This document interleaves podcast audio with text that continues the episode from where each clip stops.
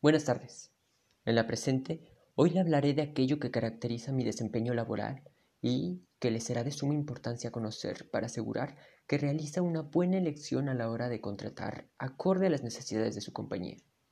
En primera instancia, puedo decir que los valores que guían mi vida son la honestidad, la solidaridad, la humildad y la cooperación. Cosas que en un, que en un equipo de trabajo tienen un gran peso en la eficiencia de procesos. La creatividad y el diseño son dos de mis mayores pasiones, las cuales me dan la determinación para cumplir mis metas. El bienestar lo defino como dos principales categorías. El propio es alcanzar una buena estabilidad económica, personal y laboral. Sin embargo, el bienestar del equipo implica el trabajo en equipo, un sano ambiente laboral e igualdad de oportunidades.